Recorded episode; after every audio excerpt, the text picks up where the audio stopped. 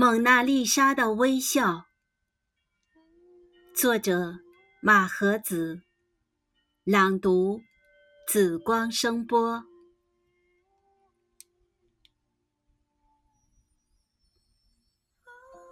日子过得很快，达芬奇结束了十年的学徒生活。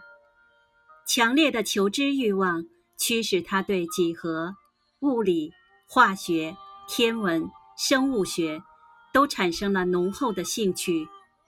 他白天在野外观察写生，晚上在灯下埋头读书学习。一四九五年，达芬奇为米兰的一个修道院制作壁画《最后的晚餐》。画面中的耶稣。在餐桌上，对他的十二个门徒说：“你们中间有一个人出卖了我。”话音刚落，全场震惊。餐桌上坐着的十二个门徒，有的大惊失色，有的义愤填膺，有的感到绝望，有的则想为自己申辩。只有一个门徒神情紧张。身体后仰，右手紧抓着钱袋。他就是将耶稣出卖的叛徒犹大。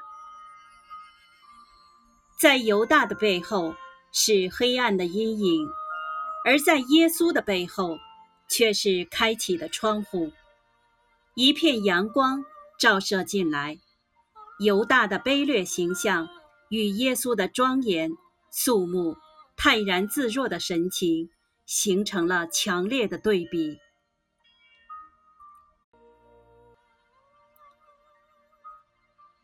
达芬奇对邪恶的憎恨和对真理的赞美，在这幅名画中表达的淋漓尽致。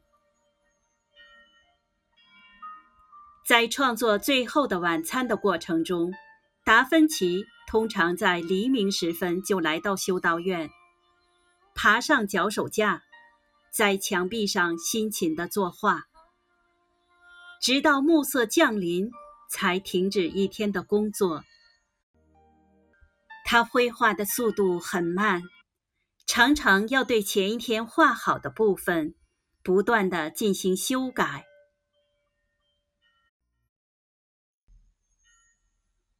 为了寻找可供参考的模特儿。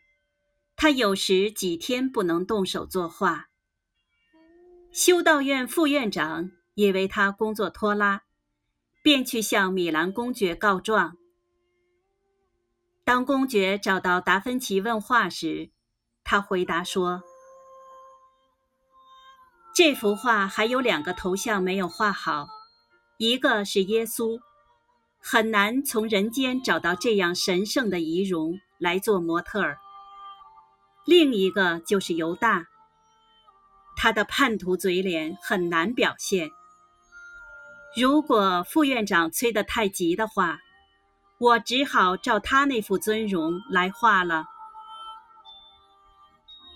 公爵听了，哈哈大笑，并没有责备他。就这样，这幅画整整画了四年，才最终完成。现在。这幅画还在那家修道院的墙上。